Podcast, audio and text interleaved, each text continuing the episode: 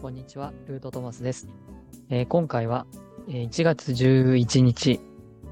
えー2024年ですね。えー1月11日、えー午後8時57分頃に迎える、ヤギ座の新月の、えーメッセージをお届けしたいと思います。えー今年もですね、えー2024年も、まあ、できる限りですね、皆さんに必要なメッセージをお届けできるように頑張ってまいりますので、えー応援どうぞよろしくお願いいたします。はい。まあ、あの、新年からですね、いろいろ、あの、穏やかでないニュースが多いところかと思います。こういう時はですね、やはりできるだけ、あの、情報をシャットダウンする時間を持つということも、えとても大事かなと思います。特に、えー今、新月の直前ということで、えークールダウンというかですね、えー自分の内面に、内側に意識を向けていくべき、え時間でもあります。そこで新月で一度リセットして、またここからですね、え満ちていく、え陽のエネルギーへと切り替えていくという、まあそういうタイミングにもなっていますので、この新月の時というのは、やはり自分の内側にですね、意識を向けるということ、外側の情報に振り回されてしまうのではなく、あるいは外側の情報ばかりに目を向けるのではなくて、自分の心の中の状態や、えー声というか、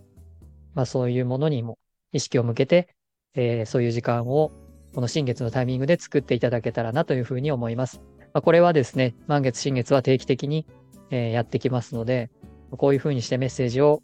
周期的に配信しているのも、やはり特にこういう風の時代、情報の多い時代になってくると、それに振り回されてしまうということは、もう、えー意識をしていないと、あっという間に巻き込まれてしまうという、まあそういうことがあります。立て続けにね、まだたった、えー10日ほどしか経ってないにもかかわらずですね、一体どれだけ多くの、えーニュースが飛び込んできたでしょうかという感じです。まあこういうものがですね、今年はやはり続いていく可能性がありますし、やはり準備ができていない方にとっては衝撃的なニュースというのが続く可能性もあります。なので、やはりですね、この2週 ,2 週間に1回、新月、満月というタイミングで、あの、自分自身を見つめる時間、あるいは情報をシャットダウンして、まあこれは YouTube なので、これもですね、YouTube やスタイフなどでお届けするので、一応こういう情報は聞いていただきたいのではありますけれども、あの、その上でね、あの、シャットダウンするっていう時間も意図的に持っていただくといいのかなと思います。はい。今回はヤギ座新月ということで、えー、まあ、ヤギ座というのは、あの、土のエレメント。で、今回は非常に土のエレメントが多くって、その影響が強くってというようなことではありますけれども、やはり新月でもあるし、あの、魚座の可用性というのから、あの、いろんな、うん、影響を受けているということもあって、自分自身のそういう魂の目的とかですね、えー自分自身が本当にやるべきことみたいなことを、えー形にする。それがですね、あの、ヤギ座が、おハウスというところで、えー新月迎えるようなので、やっぱりそれが自分が実現していくっていうこと、自分が楽しんでいくということ、えー自分がそれをやりに来たことをやるという喜びを味わうということ、そういうことをすると良い、あるいはそういうことに気づく、えーまあ最後のタイミングというかですね、あの、もちろん来年また、ヤギ座新月は来るんですけれども、もう今年がですね、結構大きな節目の年になることは、もうこの10日間を見てもですね、わかるかと思いますけれども、ここでしっかりとですね、あの、フェーズを変わっていくっていうことが必要になるんじゃないかなというふうに思います。その、魂の使命を受け取る。その使命っていうのはですね、何かこう壮大なことをやるっていう意味ではないです。やるべきことをやるということですね。自分の。まあ、そういうことをしっかりと、あの、現実に、行動に移していくと。形にしていく。まあ、そういうヤギ座新月だなというふうに思います。ちょっと満月っぽい感じもするんですけれども、それにね、気がついていくというか、あ、もうこれなんだなっていうふうに覚悟を決めるというかですね、あの、そういうような新月になるんじゃないかなというふうに思っています。もう、あの、やはりですね、えー、多くの人は、僕がまあ、あの、接している多くの人は、もう本当に自分がやるべきことが目の前にもう勝手にやってきているというか、えー、それが意図していようと、意図してなかろうと、巡り合わせという形で、本当にやるべきことがやってきている。それをもう自分が覚悟を決めるかどうか、あるいは本当に一歩踏み出すかどうか、えー、その勇気を持てるかどうか、そういうような段階に来ていらっしゃる方が、あの、多いなっていうふうに感じます。まあ、そんなに僕が大勢の人を、あの、見ているわけではないんですけれども、まあ、あの、接点のある方々の中には、もうこれがこの人の使命だろうなと思うようなものをちゃんと見つけていらっしゃる。あるいはもうそこに限りなく近いところにいらっしゃる。というような感じがしています。それにですね、えー、突っ込んでいくというような方はもう本当に、えー、そちらに向けてスタートしていく年になるでしょうし、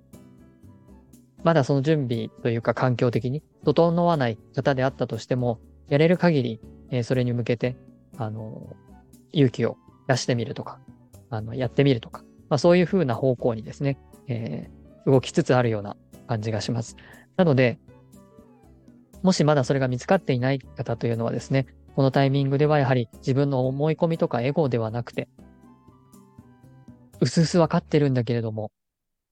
でもやっぱりって思ってるようなことの、そのうすうすわかってるんだけどっていう方向に、あの実際の現実にそれを行動に移せなかったとしてもですね、心の中でそれを認めていくというか、受け入れていくっていうことは非常に大事になります。だからもう流れに抗わないで、えー、その必然の流れっていうものを受け止めていくということが必要ですし、逆にそれを邪魔するものに関しては、これから、あの、崩れていくというか、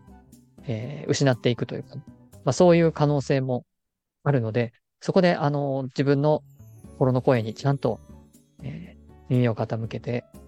その手放していくことを恐れないっていう、まあそういう風な流れにもなっていくんじゃないかなと思います。まあ、ヤギ座っていうのは土の時代の、あのー、キングなので、まあ、そのヤギ座っていう世界観が終わっていくと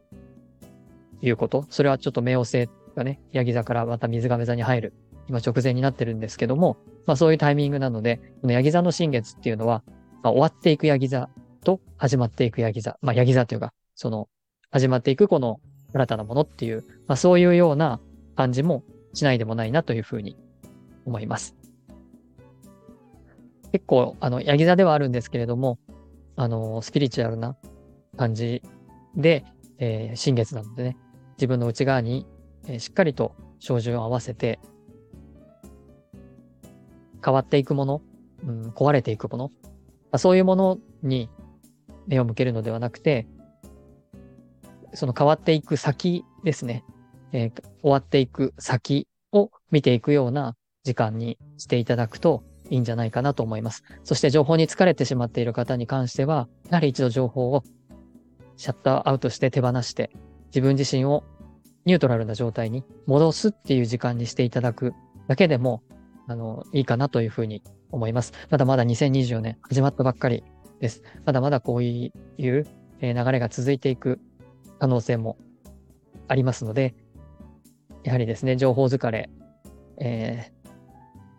ー、フェイクニュースとかですね、何が真実なのかとかわからないような状況で、こうぐちゃぐちゃしていきますので、やはり、あの、それに疲れてしまう、あるいはなんかこう情報に酔ってしまう、そういうことがあるので、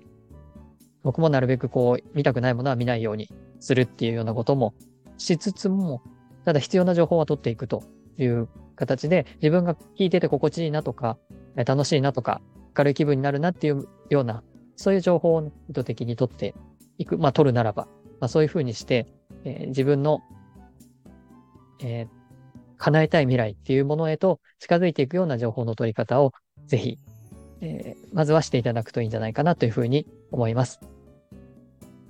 はい。では、えー、1月11日の、えー、午後8時57分頃、ヤギ座新月を迎えますので、えー、今回はね、あの、新月なので、新月の願い事という形で、えー、よしくする形でですね、こうなりました。こうできましたっていうような、まあ、願い事もぜひ書いてみてください。はい。では、あの、寒い時期に入っていきますので、体調を崩さないように、えー、暖かくしてお過ごしください。最後までお聴きいただきありがとうございました。